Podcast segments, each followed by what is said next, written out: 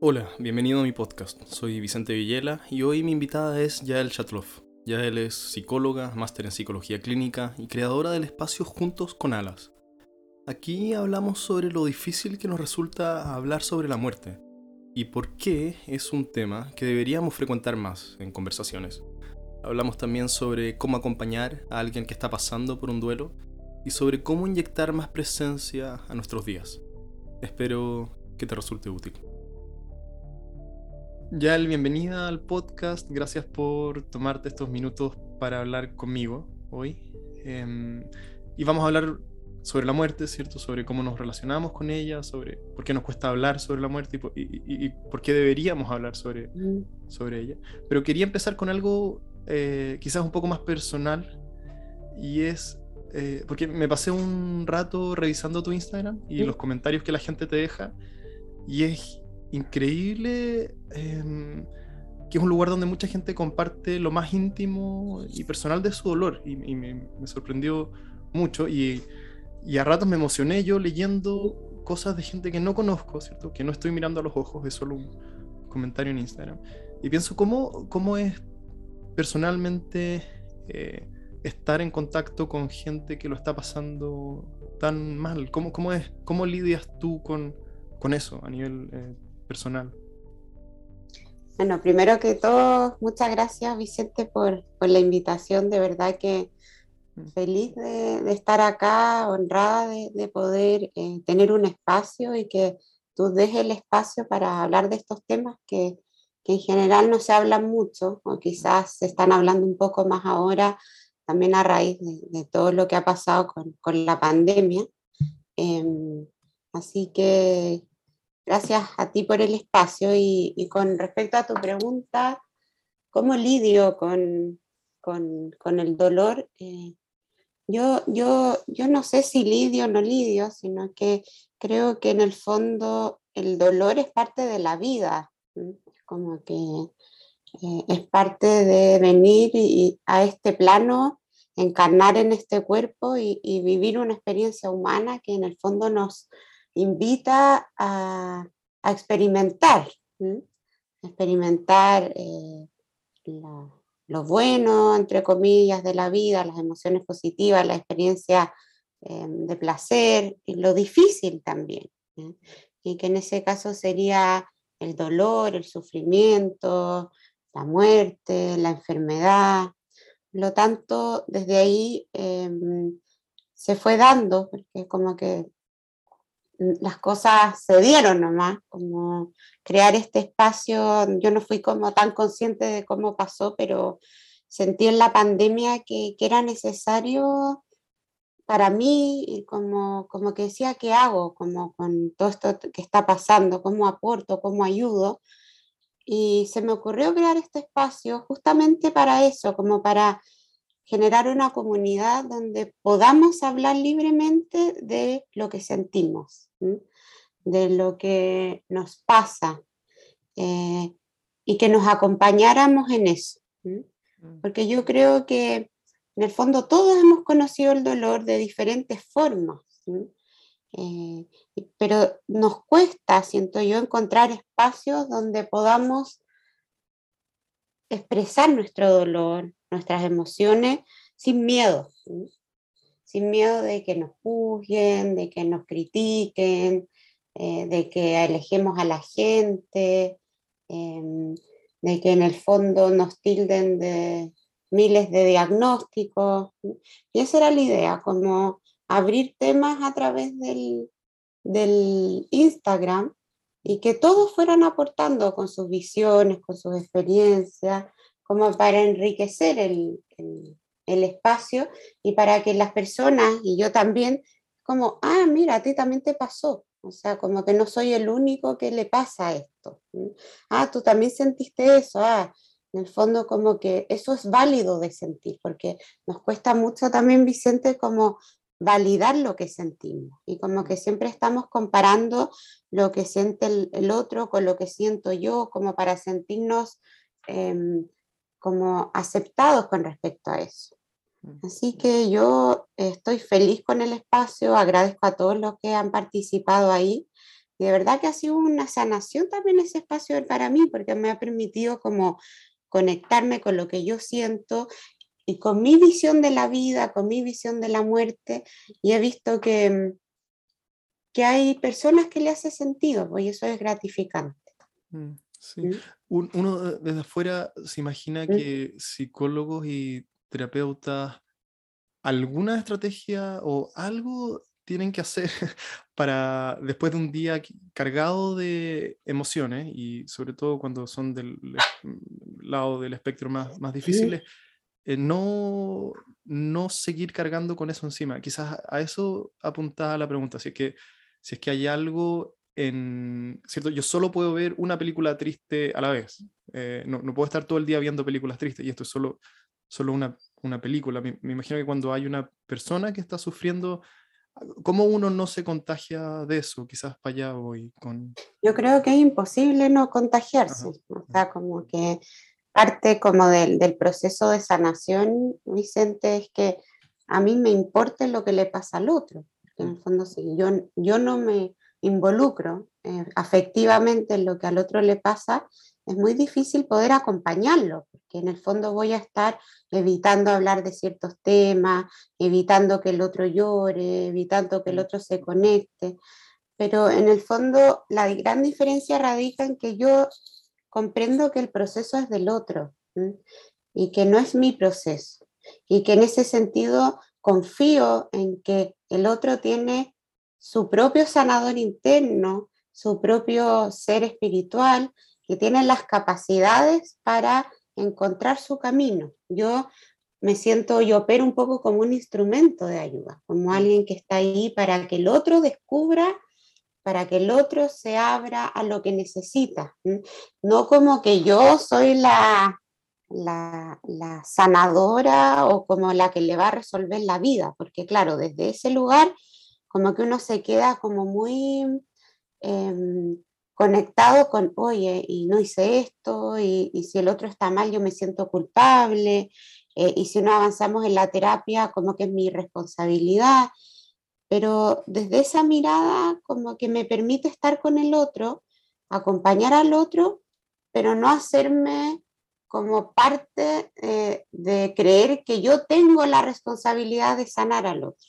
Mm. sino como confiar en el proceso del otro.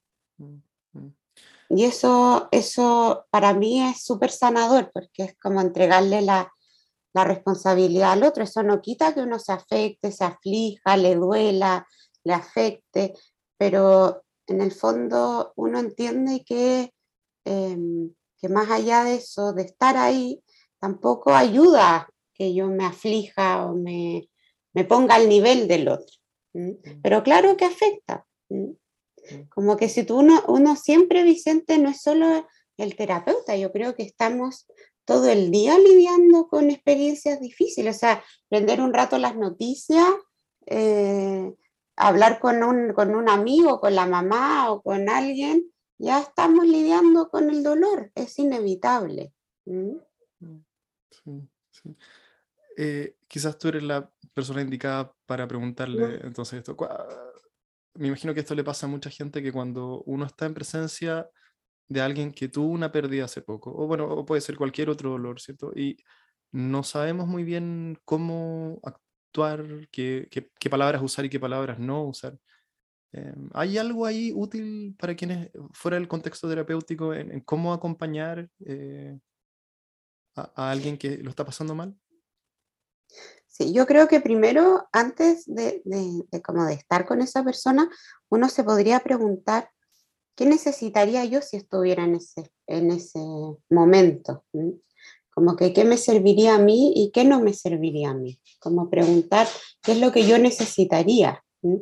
Porque en el fondo tendemos a caer como en, en, palabras clichés y en, y en el fondo en tratar de, em, de dar consejos al otro cuando el otro solo, pues, cuando el otro no necesita de eso, como que la mejor forma de estar es estar presente, mirar a los ojos, dar un abrazo, eh, dar la mano y decir que estoy ahí, como para lo que el otro necesite, como preguntarle al otro qué necesitas, cómo te puedo ayudar, hay algo que pueda hacer, necesitas que solo te abrace, que solo esté o te gustaría conversar.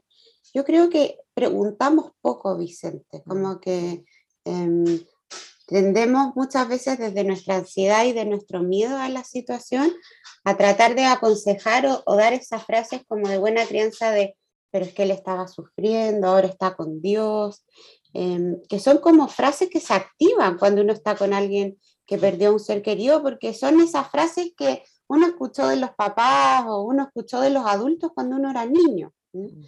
Em, o yo sé lo que tú sientes, como que no ayuda. Yo lo que aconsejo es solo estar eh, y preguntar un poco qué necesita el otro. Si no sé qué decir, eh, no diga nada. Mejor no decir nada. Dar un abrazo, decirle que estoy acá contigo acompañándote. Esa, eso como de tocar, de dar la mano, de mirar a los ojos. El tacto, Vicente, dice mucho más que las palabras. Cuando yo toco a alguien con cariño, es increíble cómo se activa en el otro em, miles de, en las manos hay miles de terminaciones nerviosas. Por lo tanto, tocar con cariño es como que toda esa información amorosa llega al cerebro y como que actúa como un bálsamo también de curación, de sanación. Por eso se dice que los abrazos como que em, pegan las partes rotas que uno tiene, las miradas, las, darse la mano. Así que de verdad que si dan un buen abrazo con cariño, están haciendo mucho más que dar esos consejos eh, como que nos sirven mucho. Mm, sí. me hace mucho sentido lo que dices de que hay respuestas que se activan de forma automática. Hace poco estuve con alguien que perdió a su abuelo y que eh, entiendo eran muy cercanos y, y, lo que dije fue algo tampoco que en el momento nace, ¿no? ¿Cierto? le dije algo así como, bueno, ahora, ahora debe estar descansando o una de estas frases que, que, tantas veces hemos escuchado. Vi un, un post tuyo que eh, está en línea con esto que decías, que, que, que, es cambiar la pregunta de cómo estás a cómo estás hoy. ¿Cómo te eh, sientes hoy? ¿Cómo te sientes hoy? Eh, ¿Podría elaborar un poco sobre eso? ¿Por qué la inyección de tiempo, cómo estás o cómo te sientes hoy, es distinto a, a cómo estás? Porque en el fondo, cuando yo digo o sea, como yo lo entienda, porque cuando yo pregunto cómo estás, eh, es como que es una pregunta cerrada. En el fondo el otro, eh, yo estoy esperando, como que el otro que me va a decir, como, como estoy hablando, llevándola a la, a la sociedad en la que vivimos, que es como bien o mal, mm. sabiendo que cuando uno está en duelo, no, está, no le está pasando algo con como una emoción concreta, sino que está eh, viviendo una montaña rusa de emociones. Y que el duelo no es un proceso como, em, como concreto, crónico, en que yo en el fondo esté siempre triste o esté siempre angustiada o esté siempre con rabia o esté de una forma particular. Por lo tanto, eh, preguntar eh, cómo te sientes hoy le permite al otro como conectarse con lo que está sintiendo en ese momento. Mm. Que puede ser que esté tranquilo, que se sienta em, con esperanza, que le duele el estómago, que es una pregunta mucho más cercana al otro que preguntar cómo estás, porque en el fondo como que preguntar cómo estás es como esperar que el otro eh, me diga bien, o no me diga, o no me diga mal, pero ¿qué hago con esa información? Es como, es como bien violenta preguntar como, eh, ¿cómo estás? Porque además la gente la siente que eh, es una pregunta que no busca saber cómo estoy realmente, sino que busca como que yo le responda bien para que el otro se sienta tranquilo al respecto. Mm. Es como cuando uno va por la calle y le pregunta, hola, ¿cómo está ahí? Bien, ¿y tú? Bien también, ah, ya, y seguimos caminando. Pero realmente preguntarle, ¿cómo estás hoy? Me permite, como hoy, hoy, en este momento, aquí y ahora, tener que mirar adentro, como a ver cómo me siento hoy, cómo estoy. Ah, chuta, parece que no estoy tan mal como pensaba, como que tengo más energía que ayer. Entonces me permite como como ver el duelo como un proceso y no como un, em, un síntoma nomás. Mm. Mm. Sí, parece que conversa también con lo que decías antes, que este, la pregunta ¿cómo estás? tiene más que ver con resolver la ansiedad propia, ¿cierto? Un poco de salir al paso de esto, más que con abrirle eh, el espacio al otro para que eh, pare y, vea qué está pasando. ¿Cómo hay, hay algo en los duelos que me imagino que también es automático, que es o no sé, quizás no, pero en mi modelo mental sí, que es esto de pensar en plazos pensar en pasado, si llevo, si arrastro un dolor por dos años, eh, es mucho tiempo. sé que no es así, ¿cierto? Pero hay algo como preprogramado que me hace pensar en que arrastrar algo mucho tiempo deja de ser sano. ¿Cómo, cómo uno debería pensar en, en tiempos eh, de duración de duelos? Mira, el, duelo es un proceso y es un proceso natural que vivimos las personas cuando elaboramos una pérdida, ¿ya? Los duelos, Vicente, no solo son duelos con respecto a la muerte física, sino que a lo largo de la vida atravesamos muchas muertes pequeñas, entre comillas, como eh, ya crecer es un duelo, estamos cambiando nuestro cuerpo, em, perder, eh, dejar, cambiar las amistades, cambiar de país, cambiar de, em, de tener la pérdida de una mascota, que es terrible.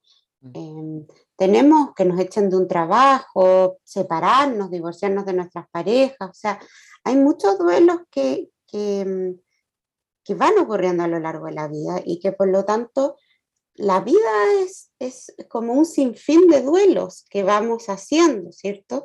Porque en el fondo para yo abrir algo nuevo tengo que soltar lo antiguo, o sea, para cambiarme, de, irme a una casa nueva, tengo que dejar la casa antigua. Y así como con las distintas etapas de la vida, que salir del colegio, entrar a la universidad, salir de la universidad, encontrar un trabajo, todos son procesos de duelo, pero que son sanos y son normativos y que hay que hacerlos, porque quedarse pegado 20 eh, años en la universidad no es sano. ¿Me explico? Por lo tanto, eso por una parte, como que el, el, duelo de muerte de dejar el cuerpo físico, que es como el último duelo, es parte también de la vida y hay que entenderlo así. Por lo tanto, ¿cuánto dura un duelo? Dicen, hay una autora que no recuerdo su nombre, pero ella dice que el duelo dura lo que dura el amor. O sea, que en el fondo, si yo amo eh, profundamente a alguien, quizás ese duelo no va a acabar nunca, porque voy a amarlo siempre en el fondo el duelo es la representación del amor, porque me duele porque amo. Y por lo tanto, mientras esté conectada con, con, el, con el, amor, em, voy a seguir en duelo. Ahora, lo que cambia en el duelo es la forma en que lo voy viviendo, la forma en que me voy procesando el dolor, la forma en que me voy abriendo también a comprender que la persona que partió no desaparece, o sea, no la tengo que eliminar de mi vida, sino que quizás tengo que aprender una forma nueva de vincularme con esa persona, mm. desde otro lugar, desde otro espacio, porque no, ya no me puedo vincular físicamente, pero sí quizás poder vincularme entendiendo que esa persona, ese amor siempre va a estar en mi corazón. Mm. Y eso es lo que nos cuesta tanto, hacer esa transición como entre la forma en que me he vinculado siempre con esa persona y la, y la, y la forma nueva que me está pidiendo este proceso.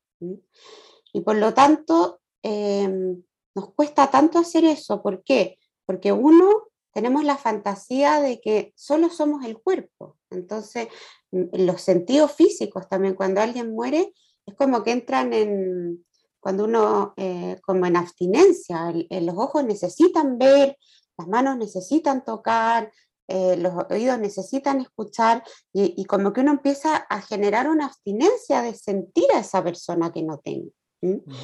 Por lo tanto, como estamos tan acostumbrados a relacionarnos todos desde lo físico, desde lo que veo, desde lo que oigo es real, el, el tránsito a entender que quizás esa persona ya no la voy a ver, no la puedo tocar, pero sí la puedo sentir y quizás mucho más intensamente que como la sentía antes, ese tránsito nos cuesta. Y ahí es cuando depende, como que la psicología tiende a poner plazos, que un año, que dos años, pero yo creo que no hay plazos, como que uno no puede poner un plazo frente a un proceso que es personal. Mm. Lo que sí es importante revisar es la sintomatología que tiene la persona, porque en el fondo sí, lleva un año que no se levante la cama, claro, pues eso es, es complejo. En el fondo habla que esa persona no está pudiendo hacer el proceso natural que se supone que debería poder hacer. Y ahí es cuando en el fondo uno puede prestar ayuda, Em, sería necesario revisar el proceso, por qué, la, qué le está pasando, qué está necesitando. Y ahí es cuando los profesionales entran como eh, en acción, entre comillas. Mm. Pero así como decir, el duelo tiene que durar tanto tiempo, eh, es como decirle a un niño que tiene que caminar a los, al año, a los 10 meses, y hay niños que hasta el año medio no caminan. Mm, ¿Mm? Sí, sí, me gusta eso. Me, quería detener en algo que dijiste al principio, que es esto de que la vida es como una secuencia interminable de pequeñas pérdidas y pequeñas y grandes pérdidas y duelos. Em, es posible pasar de largo por eso, ¿cierto? Y no, no verlos como duelos. Por ejemplo, yo sé que va a haber un último pañal que le cambie a mi hija mayor, ¿cierto? Y va a llegar ese día y después nunca más le voy a cambiar los pañales. Y va a ser ¿cierto? Hoy a veces es una lata cambiar los pañales porque ya, perdí la cuenta de cuánto. Y, eh, pero, pero cuando, deje, cuando no quede un siguiente pañal por cambiar, va a, haber, va, a ser algo profundamente triste, ¿cierto? Nunca más voy a mudar a mi hija. Em, eh, pero es posible, dado cómo vivimos la mayoría de nosotros hoy, pasar de largo por estas pequeñas pérdidas y duelos y nunca detenerse y verlos.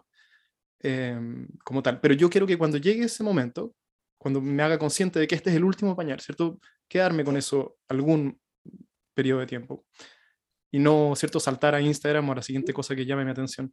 ¿Hay algo mm, eh, como una práctica diaria o algo que nos haga estar más ahí con estos duelos que forman nuestra vida antes de pérdidas eh, grandes? Yo creo que lo, lo, que tú dijiste es justamente lo que lo que es, sano hacer, en el fondo que uno no pase em, por delante de los procesos sin mirarlos, mm. sino que se pueda detener en eso, o sea, como en el fondo cuando, cuando le sea el último pañal que le cambias a tu hija, como que tampoco uno sabe cuál es el último, pero cuando más o menos uno sabe cuando ya están dejando de usar los pañales, es como cerrar los ojos y quizás como atesorar en tu, en tu corazón esa etapa. Mm. Em, como en el fondo, como conectarte con cómo fue ese proceso, como, y llenarlo de amor, eh, en el fondo poder como, como conectarte con em, todo lo como rememorar, qué me pasó, cómo me sentí, qué rescato, qué aprendo de todo este proceso, antes de seguir adelante con el que viene, porque como dices tú, no, como que atravesamos las pérdidas nomás, como que no, las, no nos hacemos conscientes. Entonces, ¿qué pasa? Que cuando llega la muerte es como que nos damos de bruces con ella, mm. porque nunca hemos pensado acerca de eso, nunca, de qué es para nosotros, eh, las pérdidas, eh, qué significan, em, qué aprendizajes podemos sacar, Em, cómo hemos crecido a lo largo de la vida, como por ejemplo a mí me encanta hacer este ejercicio de, pensarme hace 10 años, cómo estaba yo hace 10 años, a nivel emocional, como qué, no había aprendido todavía, como qué procesos me faltaban y pensarme ahora, como 10 años después, qué he hecho, eh, qué he aprendido, en qué, en qué he trabajado en mí, em, qué, qué satisfacciones y qué orgullos tengo ahora con respecto a 10 años atrás. Como que eso, porque yo no puedo comparar mi proceso con el del lado, porque el del lado es otra persona. Tiene otro, nació en otra familia, viene de otro lugar, tiene otros dones, otras virtudes, em, otras como cosas que resolver, por lo tanto yo solo me puedo comparar conmigo. Mm. Y en general no reflexionamos mucho acerca de nuestro camino en la vida. Como que hacemos, hacemos, hacemos, hacemos, vivimos eh, hacia afuera que al final de repente nos pilla la máquina, porque las pérdidas importantes hacen eso, que como que uno lo pilla en la máquina. Y es como que me haga consciente de chuta, ¿en qué momento llegué acá?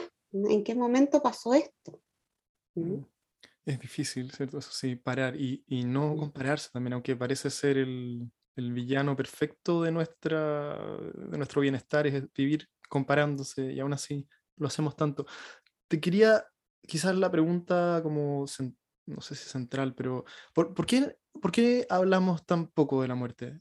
Eh, porque yo no recuerdo nunca en ningún espacio de mi formación, colegio, en mi familia o en la universidad, em, que hayamos hablado seriamente sobre, sobre la muerte, que es lo único de lo que estamos seguros. Mm. ¿Por, qué nos cuesta tanto hablar de esto? ¿O por qué no hay espacios para esto? Yo creo porque la muerte es como el villano, como el malo de la película, como, em, como el que nos quita nuestra vida, nos quita nuestros sueños, nos quita nuestros vínculos. Es mm. como el, sería el, el, el, villano de siempre de, la, de cualquier película. Por mm. lo tanto, tendemos a, creer, o no sé si a creer, pero eh, como vivimos en esta sociedad, es como que lo que, lo, que es malo, lo que no nos gusta, eh, lo reprimimos, como que no le damos espacio a eso. Como que hay una sensación como del placer, de, la, de, que uno tiene que ser positivo, de que uno tiene que estar eh, agradecido, y uno tiene que en el fondo em, no ser tan cuático, como esto de que aleja a los que te den malas vibras, Por lo tanto, como que no le hemos dado espacio a hablar de lo que nos genera miedo, porque la muerte, aunque la gente me dice como cuando la, no, si a mí no me da miedo, es que la muerte da miedo, en algún lugar da miedo, porque es algo que es desconocido. Imagínate, hemos vivido toda nuestra vida en este cuerpo y alguien te dice, es que de repente te vas a morir y ya no vas a tener este cuerpo, ya no vas a ser tú como tú te conoces. Bueno, hasta, claro, es aterrador, ¿cachai?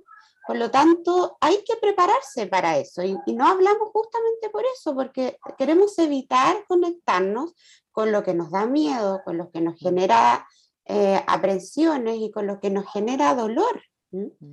Y por lo tanto, creemos que mejor no hablamos de eso para no atraerla, para no enfrentarnos a esta posibilidad de que aparezca y también porque es como mal visto hablar de, la, de la muerte. Es como, yo creo que si antes era el sexo como el tabú de la época, eh, ahora es la muerte. Y, y no hemos podido, quizás ahora un poco más con la pandemia nos hemos atrevido, pero hablar de la muerte si, uno, lo, si uno lo, se conecta con eso, es difícil. La gente se pone nerviosa, eh, se, se, aísla, abre los ojos, eh, se pone a la defensiva, no sabe qué decir, no sabe qué hacer en ese caso. Entonces, es un tema que no hablamos con naturalidad, que no, que no, que no, no es parte de la, de la cotidianidad de la vida, como hablar del, que no sé, pues del tema que estábamos viviendo, de las elecciones y todos posteaban que yo voy a votar por este, que no, que la política, que... Pero hablar de la muerte no, nos genera mucho miedo, mucho temor. Mm, mm. No hemos sido, y eso también tiene que ver, Vicente, perdón que te interrumpa, con la educación emocional que recibimos. No hemos sido educados emocionalmente para, como para saber qué hacer con lo que sentimos, sino que hemos sido educados como para hacer, para producir, para movernos. Mm. Entonces, si no tenemos educación emocional, es muy difícil que naturalmente podamos hablar de lo que nos duele, de lo que nos genera temor. ¿Mm? Sí. y pensaba que hay algo debe tener que ver con que tampoco eh, estamos presentes para los momentos de dolor más pequeños, ¿cierto? Porque no hay, no hay un acercamiento a lo que nos duele. Y si aquello que más nos aterra está más lejos aún, ¿cierto? más distancia vamos a, a, crear de eso. Que antes de, estaba pensando, podemos, antes de, o sea, después de haber programado, agendado esta conversación contigo, pensaba que podemos pensar en la muerte en dos niveles quizás. Uno la muerte propia y el segundo nivel es la muerte de un tercero. Y, respecto a la muerte propia, sobre los miedos, em, te quería preguntar, ¿qué es lo que más la gente teme sobre la muerte? Porque hay varias cosas acá. Está el miedo a lo que mencionabas tú, que es lo que va a pasar después, eh, el miedo al, al, momento, al dolor físico, el miedo a llegar al final del camino sin haber vivido la vida que te hubiese gustado haber vivido, eh, sin haber amado lo que podrías haber amado, ¿cierto? Eh, que, al final, ¿qué, ¿qué, es lo que más miedo da? Bueno, yo creo que depende, es como que hay varias, depende a la, perdón. Depende, depende de, gracias, de, sobre todo de cómo he vivido la vida, como que em, por lo que yo, lo que yo he visto, eh, claro, cuando me aproximo al final de la vida y, no he vivido la vida que yo quiero, como que esto da miedo, como que en el fondo morirme y no haber hecho lo que yo quise hacer. Eso por una parte. También, eh, sobre todo a las personas adultas, eh, el miedo a dejar a sus hijos, a dejar a sus seres queridos, como que hay un temor ahí con respecto a los que quedan, a, a, cómo, eh, cómo él va a lidiar el resto sin mí, porque en general puede ser que yo sea el proveedor o que sea la persona que está a cargo de la familia, em, pero en el fondo con respecto a la muerte en sí, tiene que ver con eh, qué va a pasar conmigo, como qué viene después, eh, dónde voy a ir, me voy a ir al cielo, me voy a ir al infierno, Em, voy a desaparecer, me voy a desvanecer, eh, voy a seguir siendo yo, como que em, esa es sobre todo como que hay, hay un tema bien, bien religioso ahí que tiene que ver como con el bien y el mal, como que voy a ser aceptado en el cielo o no, em, voy a ser castigado o no, como que aparecen, si bien como es increíble que la, mucha gente te dice como no, si a mí yo no creo en eso, pero cuando uno se aproxima a la muerte es como que se activan todos los programas que uno escuchó de niño, que están ahí como súper como, em, como, como metidos adentro, porque son los primeros programas que uno aprendió de la vida y la muerte. Em, y en el fondo, lamentablemente, la idea es que pudiésemos hacernos estas preguntas no cuando estemos en ese proceso, sino antes. Mm, mm. Como, como preguntarse como, ¿qué es para mí la muerte? Como ojalá como eh, durante la vida. Chuta, no tengo idea lo que es, ya, entonces eh, no, sé, no tengo idea lo que es para mí, entonces ¿por qué no investigo? ¿Por qué no leo algo que me, que me haga sentido? ¿Por qué no converso? Porque quizás mi marido, mi hijo, mi mamá, mi amigo tiene una visión que me hace sentido. ¿Por qué no comparto mis miedos y me doy cuenta de que quizás no soy el único que le esté pasando? Eh, pero no hacemos nada de eso. Mm. Entonces la, se vive como un, como un proceso también, Vicente, muy solitario, porque cuando alguien está muriendo, o sea, cuando tiene un diagnóstico también de, un cáncer terminal o de una enfermedad ya que, se sabe que se va a morir, eh, tampoco se habla con la familia de eso. Cuesta mucho mm. de que la persona que está muriendo o que la familia se siente a hablar de lo que siente, de que preguntarle a la persona que va a partir qué es lo que necesita, qué es lo que le gustaría, como que tenemos miedo de que si yo le digo, eh, lo voy a dejar peor, lo voy a dejar triste. Entonces nadie habla de lo que realmente se debería hablar. Y muchas veces aferrándonos a la idea de que el otro se va a recuperar cuando sabemos que no es así.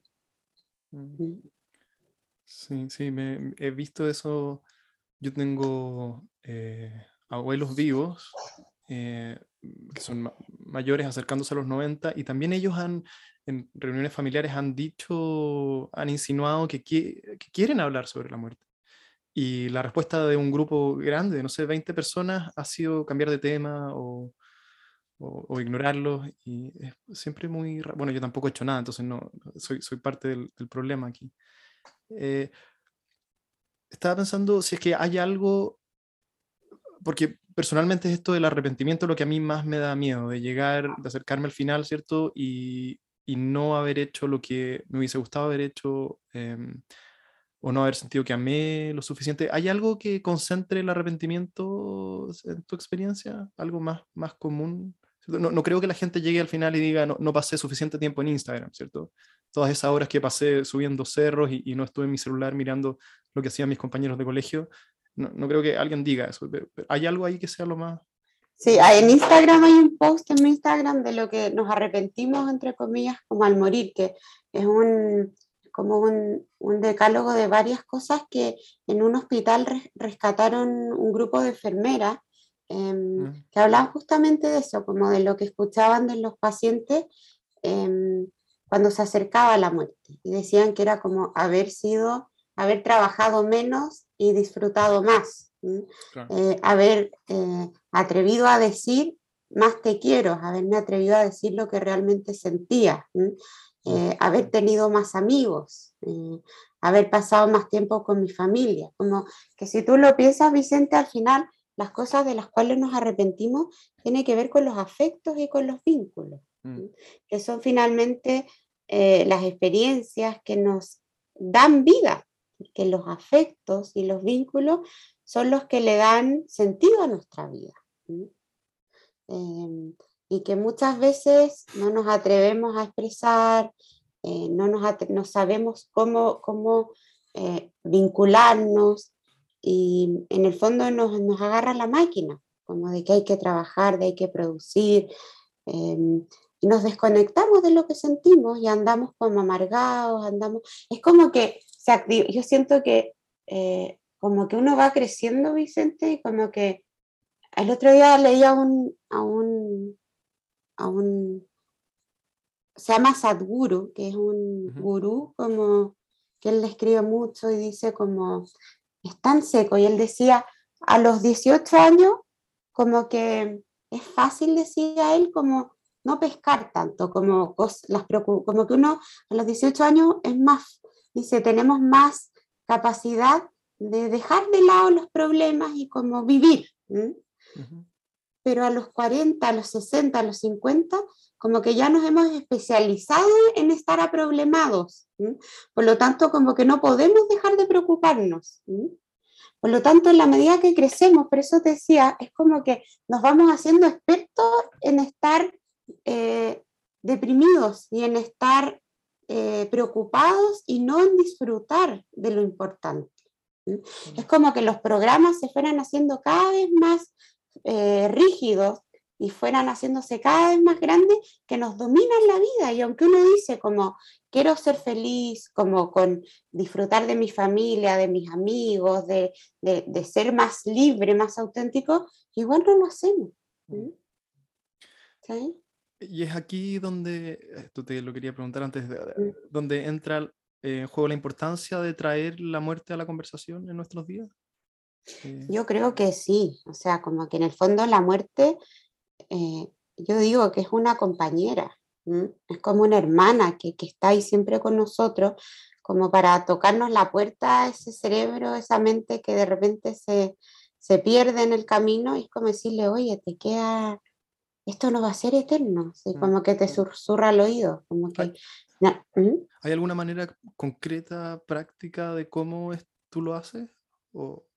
Mira, yo tengo en mi, en mi velador una figura que compré en un viaje a México que es, la catrala, no sé si la hay, que es una estatuita como de, de la muerte. Y, y, me sirve mucho como despertarme en la mañana y verla. Porque como que es como, chuta, ¿verdad? Que eh, es como el recordatorio de decir, eh, mañana no sé si voy a estar, no, mm. sé si voy a estar más rato. Em, como que tomar esa conciencia de, de, conectarme con esa idea de que yo no, no sé si voy a estar mañana, eh, me permite como estar presente. Sí, a ver, el recordatorio de la muerte es eso, es que tenemos que estar presentes, de que la vida es el presente, de que no hay más, de que el pasado ya no hay nada que pueda hacer con el pasado, ya fue. Y el futuro no existe, porque el futuro como futuro no existe, el futuro siempre estoy en el presente. Por lo tanto, como cuando nosotros perdemos gran parte de nuestra vida pensando en el futuro, en lo que va a pasar, en lo que no me va a pasar, en los planes que tengo que hacer como para que este futuro eh, no se convierta en, un, en algo malo, pero nunca estamos en lo que estamos haciendo, nunca estamos presentes. Entonces, em, otra cosa que sirve mucho es darse unos momentos al día, em, Vicente, para cerrar los ojos, solamente para respirar y como poder decir qué me pasa hoy día, cómo me siento, en qué estoy hoy día. Mm. ¿Mm? Eh, y desde ahí, como saber qué me pasa, porque para poder en el fondo hacer algo con eso, porque ni siquiera sabemos qué sentimos. ¿Mm? Ya como en el fondo poder saber qué siento ya es como un paso importante eh, porque me permite estar acá, puedo estar haciéndome cargo de lo que yo estoy sintiendo no como 20 años más o como una semana más o pensando en lo que va a pasar después, porque eso es dejar de vivir. Mm, súper, esto parece un buen lugar donde terminar, para, con una nota un poco más eh, positiva. A mí esto, lo que mencionáis es algo que ah, hemos descubierto hace más de 2000 años. Los, los estoicos hablan, ¿cierto? Marco Aurelio y Séneca y Epicteto y toda esta gente hablaba de contemplar la muerte como una estrategia para inyectar urgencia a tus días y presencia a lo que estás haciendo, e intencionalidad, ¿cierto? Y no mm. pasar de largo. Y a mí me, me, ha sido útil, pero no he encontrado, no he descifrado una manera, cómo establecerlo, más, más como una práctica, sino que es cuando me acuerdo, me acuerdo, ¿cierto? Cuando estoy cambiando ese pañal que no quiero cambiar, pero pienso, pucha, sé que va a llegar el último, mm. aprécialo, me acuerdo, y cuando no, paso de largo nomás. Eh, ¿Hay algo más ahí de practicidad que se pueda agregar a esto? O sea, yo creo que es buscar como la forma, yo no sé si hay como eh, una forma, pero es la forma que, que, que, te haga sentido. O sea, como quizás poner un fondo de pantalla en el teléfono que hable de eso, em, o poner un, como yo, como que tengo esta como símbolo en, en el velador, eh, o darte todas las mañanas eh, cinco, cinco, minutitos como para agradecer lo que tienes hoy día, eh, para dar las gracias por estar vivo, como que eh, hay, hay, hay, prácticas de meditación en la mañana justamente para eso, como para poder agradecer que estoy vivo, como solamente decirlo. Ya eso es como que cambia la manera en que uno despierta. Alguna canción que te haga sentido, Em, alguna frase, algún mantra también que te, que te, que te guste, pero solo como, como ser, partir el día como agradecido que estoy vivo, como un minuto como de dar las gracias que estoy vivo, respirar profundo, ya me cambia como la energía del día. Mm, mm.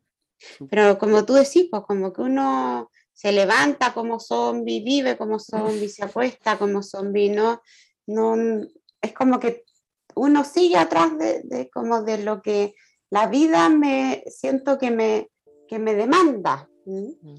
pero no, no cacho que todavía que uno construye su vida, que, que lo que está afuera tiene que ver no con realmente con algo que exista, sino con algo que yo voy construyendo justamente como a través de lo que pienso, de lo que siento, de, todo lo que creo que no sé que me está afectando. Como que es como, es lo que tú me dices, como si yo me levanto todos los días como zombie, claro que voy a vivir una vida de zombie, a diferencia si me levanto con una conciencia de gratitud, con una, con una conciencia más conectada conmigo, con sentir qué es, qué es esto, cómo me estoy sintiendo, esto me hace bien, esto me hace mal, como dices tú, como agradeciendo, ya, no que me da paja cambiarle el pañal a mi hija, pero ya, lo, lo, lo voy a hacer igual, ¿por qué no elijo una, como una, una actitud distinta con la cual hacer? Que son cosas pequeñas y no, no, no, no, hay que hacer como que no, no hay que irse al monte a, a, hacer un retiro de 20 días, no, son cosas pequeñas que van cambiando como la forma en que yo voy eh, viviendo. Y el día está hecho de solo, de casi solo cosas pequeñas, ¿cierto? Una serie de pequeñas cosas que van pasando. Eh, día está hecho, sí, pues de, de puros presentes. Yael, mil gracias por el tiempo. Eh, voy a dejar tu Instagram acá. ¿Hay algún otro link donde si alguien te quiere contactar te puede buscar? Eh, em, en el Instagram está mi, WhatsApp. Y bueno, en, en, Instagram me pueden escribir por interno, ahí yo siempre respondo. Ya, súper. Oye, se me pasó, pero volando. Sí, de verdad que muchas gracias por, por la invitación y feliz de que, de que se den estos espacios. Así que gracias Vicente por, por la posibilidad de, abrir estos temas y de poder en el fondo traer la muerte a la vida un poco, que, que la traemos poco. Sí, no, gracias a ti, gracias a ti por lo que haces y, por lo que he visto. No tengo dudas de que le es de inmenso apoyo a muchísima gente. Así que adelante. Un abrazo y gracias. Si este contenido te resulta interesante y te gustaría ayudarme, todas las ayudas en difusión me sirven. Recomendaciones a amigos, likes y compartir en redes sociales, todas serán profundamente agradecidas. Y como siempre, gracias por tu tiempo y hasta la próxima.